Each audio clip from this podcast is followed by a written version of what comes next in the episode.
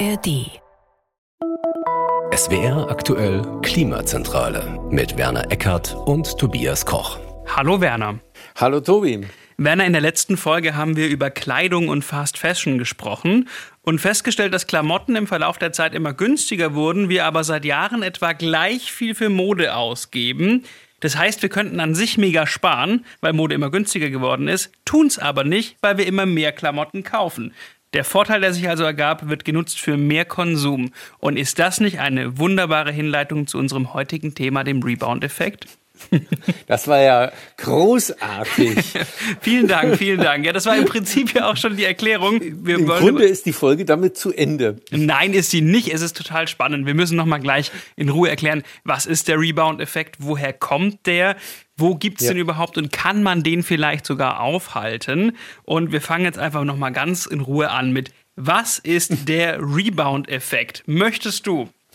Ich sag's mal nicht nach der Definition von Gablers Wirtschaftslexikon, sondern mit meinen eigenen Worten. Ja. Der Rebound-Effekt bedeutet, dass ein Effizienzgewinn, den man hat, also ich spare zum Beispiel Geld, weil ich eine bessere Technologie verwende, dämme mein Haus und kann damit die Heizkosten senken, wenn der aufgefressen wird durch ein anderes Verhalten. Mhm. Ähm, ich habe da ja Geld eingespart, das wäre jetzt ein Grund für einen Rebound-Effekt. Ich habe da ja Geld eingespart, das Geld verwende ich dann, um mir was anderes Schönes und Gutes zu tun, entweder oder aber um mehr von dem zu verbrauchen, was ich gerade eingespart habe.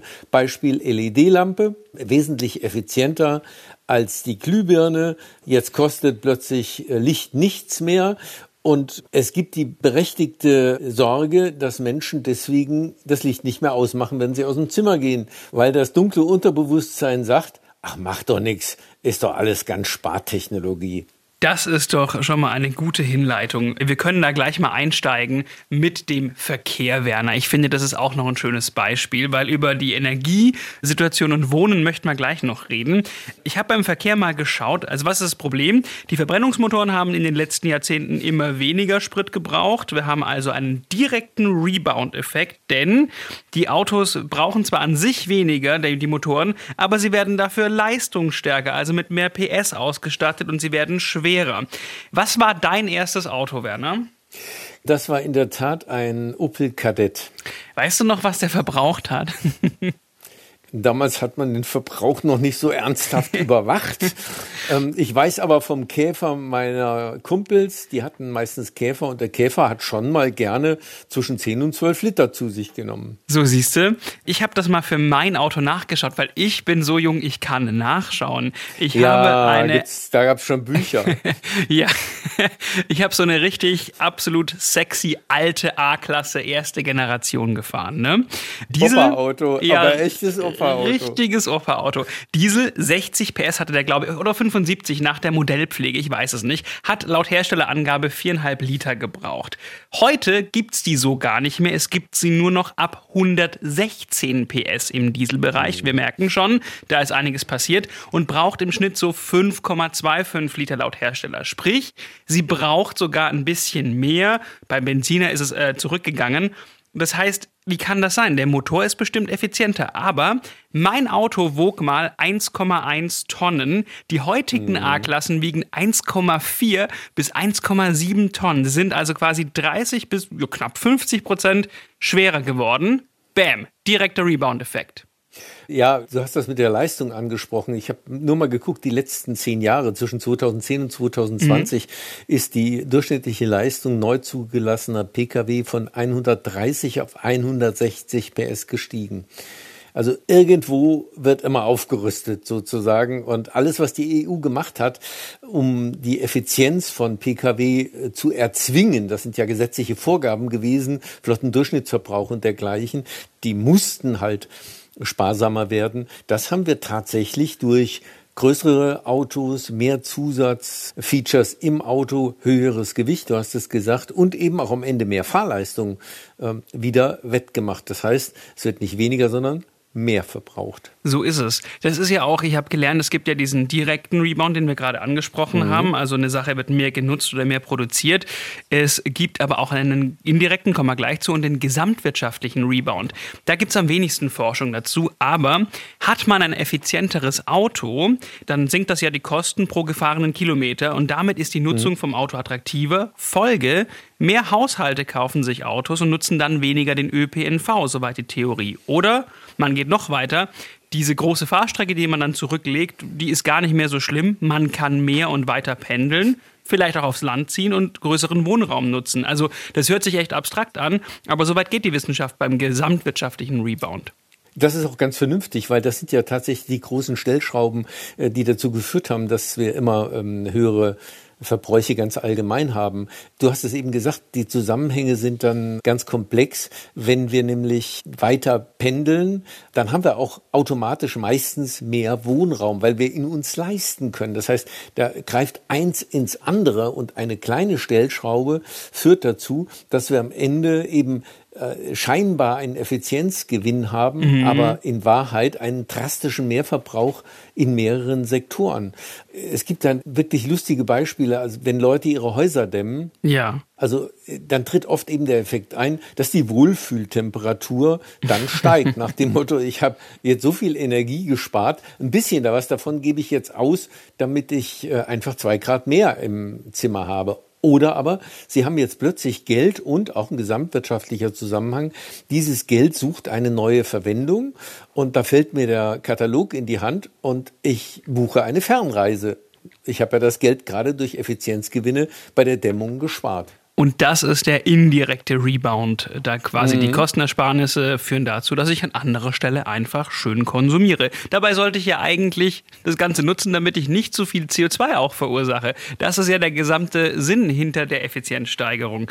Absolut richtig. Lass uns mal, wenn wir jetzt hier schon über LED-Lampen und Heizen sprechen, auf den Bereich Energie und Wohnen kommen. Ich bin vorhin fast vom Stuhl gefallen. Die privaten Haushalte haben im Jahr 2021 etwa gleich viel Energie gebraucht wie noch 1990. Da hat sich in 30 Jahren nicht viel getan. Ich war schockiert. Naja, äh, Rebound kann ich nur sagen. ja. Äh, frag dich mal, was du auch an zum Beispiel Unterhaltungselektronik aufgerüstet hast in deinem privaten Haushalt. Das frisst alles Strom. Das ist nicht nur beim Auto so, sondern bei allem. Auf jeden Fall. Also das meiste vom Energieverbrauch zu Hause, mehr als zwei Drittel, ist Heizenergie.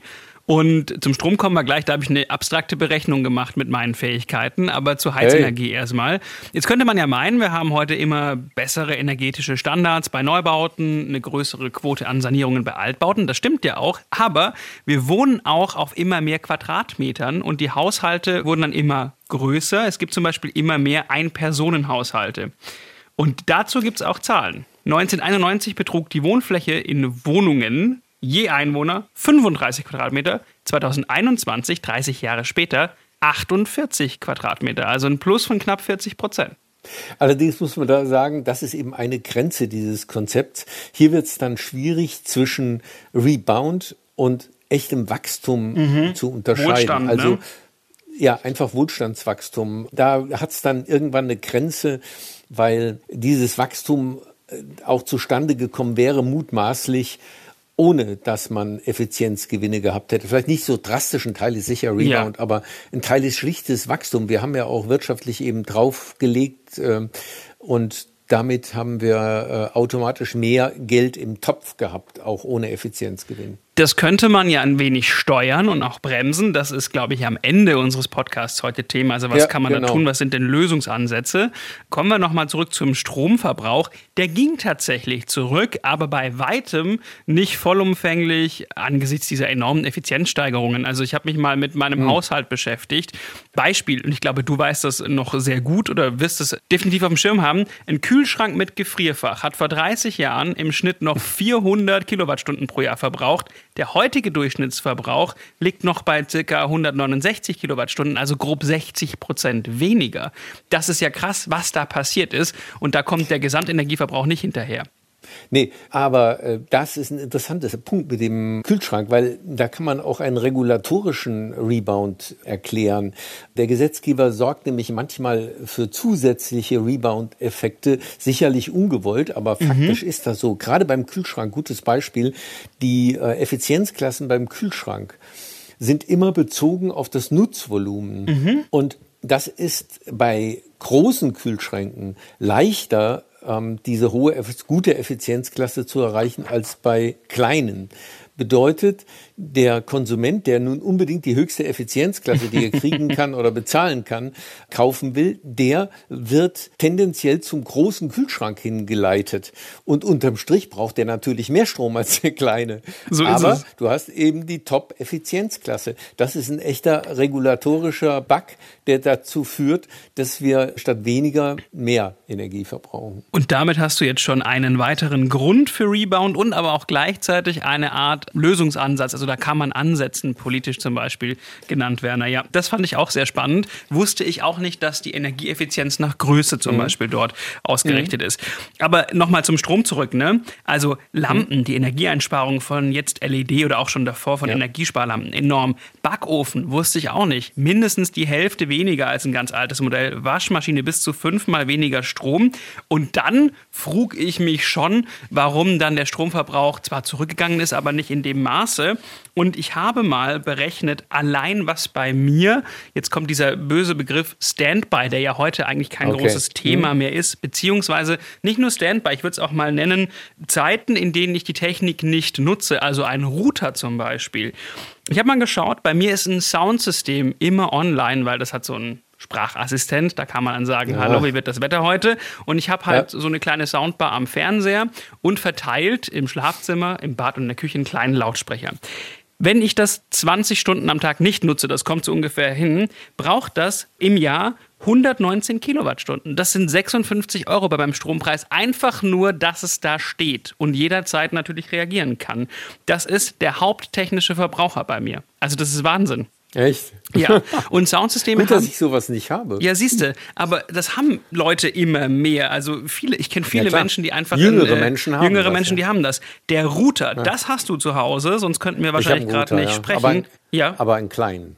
Einen kleinen, siehst du. Ich habe auch einen kleinen, weil ich eine kleine Wohnung habe. Jetzt ist es so, ich brauche den bestimmt 17 Stunden am Tag nicht, weil ich acht Stunden schlafe, neun Stunden auf der Arbeit bin und wenig Homeoffice dann mache. Sprich, im Jahr 35 Euro, 74,5 mhm. Kilowattstunden. Einfach nur, dass der jetzt in diesem Moment zum Beispiel zu Hause gerade funkt, aber niemand nutzt ihn.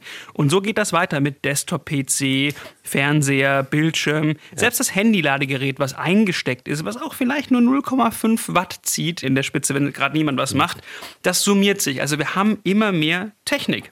Absolut. Würde ich aber auch unter Wachstum abbuchen und nicht unbedingt als Rebound, wobei natürlich ein finanzieller Rebound-Effekt dabei ist, weil eben die anderen traditionellen äh, Haushaltsgeräte äh, finanziell dir den Spielraum lassen, ist das auch ein Teil ein Rebound-Effekt. Auf ja, jeden Fall. Und ich glaube, ich weiß nicht, wenn du früher so ein richtig gutes Soundsystem gekauft hast, das hatte man früher, keine Ahnung, Telefunken, gibt's das noch? Ich weiß es nicht. Das war äh, doch bestimmt. Man hatte einen Dual-Plattenspieler mit äh, gigantischen Zweiwegboxen. Ja, ähm, und der war bestimmt sehr, sehr teuer. Da hast du bestimmt mehrere, also mit, mit den Boxen mehrere tausend Mark oh, da bezahlt. Ich geblutet, geblutet und geschwitzt. Äh, ich weiß nicht, wie viel Wochen Arbeit da drin gesteckt haben. So, finanzieller Effizienzgewinn, meine Box kostet halt dann vielleicht 150 Euro oder so. Also das Wohlbar. heißt, äh, da ist eben einiges jetzt im Gange. Und das lässt sich auch mit Zahlen belegen. Und zwar die IT verbraucht mit großem Abstand in Haushalten, in denen Warmwasser nicht mit Strom gemacht wird, den meisten Strom. So. Ja. Das Ganze ist auch im Digitalen so. Da kann man auch entscheiden, ist das jetzt nur Rebound oder ist es auch einfach Entwicklung. Die Datenübertragung im Netz wird zwar immer effizienter, aber dadurch auch kostengünstiger. Aber das Datenvolumen steigt auch stetig. 2012 auf 2020 hat sich verzehnfacht, die Daten, die wir so durchs Netz schicken. Und Überhaupt ich merke keine Frage, weil wir immer mehr Videos streamen und das sind die großen Datenvolumen. Ja. Also solange wir uns beschränkt haben auf Textnachrichten oder äh, ein bisschen Musik oder sowas, war das alles überhaupt kein Thema. Video ist fett. Absolut. Und ich finde schon, dass man da den Rebound-Effekt nehmen kann, weil ich merke es an mir. Alle zwei Jahre verlängere ich meinen Vertrag. Beziehungsweise ich kündige ihn, um dann ein gutes Angebot mhm. zu bekommen, weil das Angebot ja. sonst echt schlecht ist. Ich hatte mal vor einigen Jahren noch 500 Megabyte monatliches Datenvolumen. Dann 2 Gigabyte, dann 4 Gigabyte und jetzt 6 Gigabyte. Und ich zahle immer um die 10, 12 Euro. Also ich zahle das Gleiche, bekomme aber immer mehr und das Schlimme, Werner, ich nutze es auch. Also die Zeit, in der ich ja, ja, Videos. Du es auch. Ja, weißt du, als ich die 500 MB hatte oder diese 2 Gigabyte, habe ich mir zu Hause noch Musik runtergeladen oder Videos. Was mhm. übrigens auch besser ist, also das ist energieeffizienter, das zu Hause zu tun, weil ja. Mobilfunk braucht mehr Ressourcen, wäre auch wieder für die Umwelt besser. Jetzt ist mir das egal. Also ein Stück weit schon Rebound in dem Bereich auch. Mhm. Digital, super spannendes Thema. Vielleicht sagen wir auch noch ganz kurz, warum überhaupt das Verhindern wichtig ist von, von dem Rebound-Effekt, falls das noch nicht klar wurde. Weil ohne Rückgang. Naja gut, wenn in der Summe die Energienutzung nicht runtergeht, dann äh, müssen wir diese Energie irgendwie machen. Das heißt, entweder wir verbrennen Kohle, Riesenproblem, Atom sind wir gerade ausgestiegen, oder wir erzeugen äh, noch viel mehr Energie und brauchen deshalb viel, viel mehr Windräder, die wir sowieso nicht in ausreichendem Maß gebacken kriegen, oder Solarfelder. Also es ist schon wichtig und alle Szenarien für klimaneutrales Deutschland haben eben ein gerüttelt Maß an Rückgang des mhm. Energieverbrauchs drin. Stromverbrauch steigt, klar, aber durch Umschichtung zwischen den Sektoren. Wir müssen energieeffizienter werden und die Effizienzgewinne auch behalten und nicht für Rebound draufgehen lassen. So ist es. Das hast du wunderbar zusammengefasst. Besser hätte ich es natürlich nicht machen können. Und äh, ich glaube, die Gründe für Rebound haben wir schon genannt. Also sind die Es Kosten gibt noch einen oh, Komplex, ja? den haben wir nicht wirklich drauf, das ist die Psychologie. Es gibt auch noch eine Menge von Begründungen, die so im Psychobereich liegen weil zum Beispiel man sich selbst sozusagen was Gutes tut, nachdem man der Umwelt was Gutes getan mhm. hat. Ähm, das ist ein so, äh, so eine mentale Buchhaltung, die da stattfindet. Ich habe jetzt toll eingespart und deswegen darf ich mir jetzt an anderer Stelle was gönnen. Also ich habe jetzt zweimal die Kartoffeln von Hand geschält und nicht mit dem elektrischen Kartoffelschäler mhm. und deswegen kann ich ja jetzt eine Fernflugreise buchen. Äh, guten Gewissens. Ich übertreibe ein bisschen, aber so funktioniert diese mentale Buchhaltung und leider geht die Rechnung halt so gar nicht auf an diesem Beispiel. Oder aber eigentlich könnte ich nicht mit einem SUV gut leben, mir selbst gegenüber, vielleicht auch meinen Freunden gegenüber, weil ich immer großkotzig von Klimaschutz rede, also SUV geht nicht. Dann gibt's aber plötzlich hybride SUVs mhm. und da ist die Lösung toll. Ich hätte sonst einen Kleinwagen kaufen müssen, aber nein, so bin ich ja entschuldigt, kann einen SUV kaufen, weil er irgendwo auch noch eine kleine Batterie mit verbaut hat und äh, die ersten 300 Meter sogar elektrisch fahren kann. Absolut, da gibt's ja, glaube ich, ganz viele Beispiele. Ich habe jetzt Solarthermie auf dem Dach, jetzt kann ich auch einfach hier warm Wasser nutzen ohne Ende. Oder meinen Vater tatsächlich. Also wirklich ehrliches Beispiel, Ostern. Wir haben jetzt Solarpaneele auf dem Dach und jetzt ist ja auch egal, wenn man Strom braucht. Man macht den ja selber. Der kommt ja von der Sonne. Natürlich nicht vollumfänglich. Es ist nur ein kleines Balkonkraftwerk. Das ist wirklich echt sehr, sehr wenig. Aber trotzdem ist es ja so, ach, dann mittags, wenn da die Sonne runterballert, dann machen wir halt einen Trockner an. Also jetzt mal böse gesagt. Dieses mhm. Gefühl von wegen, naja, jetzt ist ja egal. Und dann denke ich mir, aber dadurch ist ja die Ersparnis eigentlich weg, wenn jetzt auf einmal noch ein Kühlschrank angeschafft wird. Weil man überlegt sich wirklich, wollen wir noch einen Partykühlschrank vielleicht machen. So im Sommer, weißt du, wenn Gäste ja. kommen. Dann hat man das, sich so weit Problem, zum anderen. Das Problem ist ja, dass deine äh, Anlage, also jetzt vielleicht nicht die Balkonanlage, aber die Dachanlage mitgerechnet ist bei der Energiewende für Deutschland. Mhm. Und du nutzt sie sozusagen dann zweimal, nämlich einmal nur für dich und mhm. einmal für die große Energiewende, aber du hast nur eine Anlage und deswegen ist das sich in die Tasche gelogen. So ist es. Also Gründe für Rebound sind sehr vielfältig, Kosteneinsparungen, psychologische Effekte, hast du gesagt, äh, regulatorische Defizite und man kann das schwer beziffern. Es gibt sehr viele verschiedene Zahlen und auch gar nicht mal so viele Studien dazu, aber man geht davon aus, dass der Rebound-Effekt je nach Bereich zwischen 10 und 30 Prozent liegt im Schnitt. Am höchsten ist es tatsächlich beim Individualverkehr, also beim Autofahren und bei mhm. der Raumwärme. Bei der Raumwärme. Genau. Und das sind die dicksten Brocken, muss man dazu ja, sagen. Ja, genau. Das ist eigentlich irrwitzig dabei, aber es ist ja auch irgendwie natürlich irgendwie, wenn man ein bisschen nachdenkt, nachvollziehbar. Sprich, mhm. was kann jede und jeder von uns, was könnte die Politik, Industrie, Handel tun, Ich habe das bei der Modefolge schon gesagt. Ich bin ja dann eh schon unbeliebt, dann kann ich auch hier weitermachen. Wir könnten natürlich ja. auch den Konsum überdenken. Also wir jetzt, ne, du und ich und alle anderen. Brauche ich, nur weil es eben nicht mehr kostet, äh, heutzutage im Verbrauch das größere Auto, brauche ich doch noch so ein paar Deckenspots, weil die jetzt aus LED sind, weil sie brauchen ja eh quasi keinen Strom. Ich, ich habe mal gelesen, es gab eine Erhebung zur Weihnachtsbeleuchtung in Deutschland vor, ich glaube, zwei, drei Jahren. Und Immer mehr Leute haben LED-Lichterketten. Die brauchen ja nur noch so 15 bis 20 Prozent an Strom im Vergleich zu den alten, großen. Trotzdem ist der Gesamtstromverbrauch für Weihnachtsbeleuchtung angestiegen vor ein paar Jahren, weil dann einfach deutlich mehr LED-Lichterketten da waren. Also da könnte man sich fragen, das muss das ganze Haus leuchten oder tut es auch, wenn vielleicht nur ein Bäumchen leuchtet? Das ist ein sichtbarer Effekt übrigens, den kann man mit eigenen Augen jeden Dezember wahrnehmen. Absolut, ja.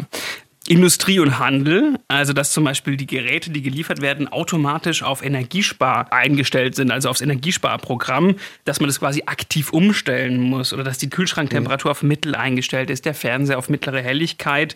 Das äh, fand ich noch super interessant. Auch, dass wenn ich beim Kauf äh, da stehe, dass ich gut beraten werde. Also, dass mir jemand auch sagt, wie nutze ich das energieeffizient oder mir vielleicht erklärt, dass diese Energielabel, so wie du es geschildert hast, gar nicht so ganz klar sind. Ja, das gilt ja auch für Autos übrigens, die ja auch nach Größenklassen bewertet werden sozusagen. Also mhm. da gibt's äh, eine Menge, was auch der Gesetzgeber tun könnte, indem er das einfach schlicht ändert. Ja. Und damit das eindeutiger wird. Aber ich glaube, die, die größte Stellschraube ist in der Tat, weil sehr viele dieser Effekte ja wirklich finanziell getrieben sind. Also ich spare was und dann kann ich mir auch was leisten.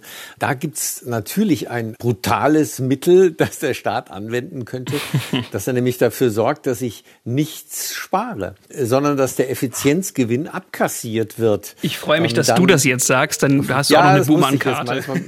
Danke. Das muss aber sein. Also wenn tatsächlich an der Tankstelle der Sprit immer höher belastet wird und ich eben wenn mein neues Auto zehn Prozent weniger braucht, nicht automatisch zehn Prozent spare, sondern die mhm. durch höhere Benzinsteuer abgeschöpft wird, dann habe ich ja keinen Anreiz, mir ein verbrauchsstärkeres Auto zu kaufen. Und idealerweise, wenn sogar die Abschöpfung etwas größer ist, werde ich sanft, na, in dem Fall brutal, dahin mhm. gedrängt, dass ich mir eben ein wirklich sparsameres Auto kaufe. Und das ist eigentlich ja das, was die Politik auch einleiten will, aber was ihr bislang nicht gelingt. Warum? Weil sie es immer halbherzig mhm. tut und nicht mit der nötigen Konsequenz, damit auch wirklich was passiert. Das stimmt. Also du hast jetzt eine Steuererhöhung, zum Beispiel beim Auto wäre es die Mineralölsteuer angesprochen und du willst mhm. ja auch nicht, dass mehr Belastung ist. Man möchte es ja nur in diesem Maße ungefähr ausgleichen. Wobei, naja, es gibt ja doch eine Steuerung durch eine, eine gewisse Obergrenze an Treibhausgasen. Also ich spreche jetzt vom Emissionshandel. Ne? Ja, aber der greift ja an der Stelle äh, noch nicht wirklich durch. Nee, also, genau. Das ist Perspektivisch ja, das ist ja kann er das aber. Perspektivisch kann er das, aber momentan haben wir in diesem Bereich ja nur einen nationalen Handel, der eben eine geringfügige Benzinpreiserhöhung von, ich glaube, sechs oder neun Cent zur Folge hatte. Aber das hat eben nicht ausgereicht, um hier was auszugleichen. Zu deinem Autobeispiel zurück, das zeigt ja, wie wirr diese Situation werden kann. Also Tatsächlich sind die Neuwagen in Deutschland in den letzten fünf Jahren nicht sparsamer geworden, sondern im mhm. Gegenteil drastisch im Spritverbrauch wieder nach oben gegangen. Also wir überkompensieren sozusagen. Wir haben so viel freie Luft, auch wenn der Einzelne Not haben mag. Da gibt es viele Menschen, die haben es nicht gut finanziell, aber in Summe können wir uns das offensichtlich leisten, dass der Verbrauch an den Autos wieder mit nach oben geht. Warum? Wenn man zwischen 2012 und 2020 die Benzinpreise anguckt, sind die gefallen. Ja, das heißt, du hast eigentlich noch den wichtigen Punkt angesprochen. Die Politik kann natürlich nicht nur durch Preise, sondern auch natürlich durch Gesetze das Ganze noch steuern oder auch durch ambitionierte Ziele. Also, dass man sich wirklich ein Ziel setzt. Also auch wenn du ein Haus dämmst und du weißt, so und so viel mhm. geht eigentlich gleich wieder drauf, weil dann mehr geheizt wird. Das heißt, eine ambitioniertere Planung oder ambitioniertere verbindliche Ziele müssten dann her, um diesen Rebound-Effekt einzudämmen. Also aktive sind gegenwirkend durch Steuern, durch Gesetze oder eben auch durch solche Sachen wie die Energielabels. Dann machen wir doch einen kleinen Ausflug in die Realität. Gerade jetzt hat ja der Expertenrat Klima seine Begutachtung der Klimaschutzpolitik nach dem Klimaschutzgesetz vorgelegt und festgestellt. Mhm. Ich äh, zitiere einen Satz, der alles sagt, wir sind auf keinem Sektor auf dem Weg zur Zielerreichung, auf keinem. Und er hat klar gefragt, ob die Politik ihre eigenen Gesetze überhaupt ernst zu nehmen gedenkt. Ja, das war schon ziemlich bitter. Einmal, weil wir keines der Klimaschutzziele wirklich auch nur in, in Sicht haben, dass wir es erreichen könnten. Und zweitens, weil die Politik zudem auch noch die eigenen, ja, durch Politiker gemachten Gesetze nicht einhält. Die Ministerien müssten ja Sofortprogramme für Verkehr und Gebäudedämmung vorlegen haben sie im vergangenen Jahr nur pro forma gemacht. Inhaltlich haben sie keine Programme, die zielführend sind, vorgelegt. Und in diesem Jahr hat das Kanzleramt erklärt, das müsst ihr überhaupt nicht machen, weil wir wollen das ja sowieso alles abschaffen. Aber das Gesetz gilt noch. Die Bundesregierung als Ganzes hätte im März einen Projektionsbericht Klimaschutz vorlegen müssen. Qua Gesetz verpflichtend bis März. Der liegt bis heute nicht da und äh, offensichtlich hat keiner ein Interesse, ihn wirklich vorzulegen. Wie man da Klimaschutzpolitik betreiben will, das fragt sich nicht nur der Expertenrat. Nach diesem Plädoyer bleibt mir gar nichts mehr zu sagen, außer es liegt also augenscheinlich doch mehr in der Eigenverantwortung und an uns. Und hier kann ich die Brücke schlagen. Nachdem ich diese Berechnung gemacht habe mit Soundsystem, Router und so weiter, Werner, habe ich heute Morgen die Sicherung rausgemacht, als ich aus dem Haus gegangen bin. Das ist eine komplett radikale Lösung. Die Sicherung raus? Ja, warum nicht? Dann kriegt einfach keines dieser technischen Geräte einfach Strom und nachher, wenn ich heimkomme, mache ich die an, wasche mir die Hände und bis dahin habe ich wieder Musik und ich habe Internet. Wunderbar, oder? Ja, und dein Kühlschrank?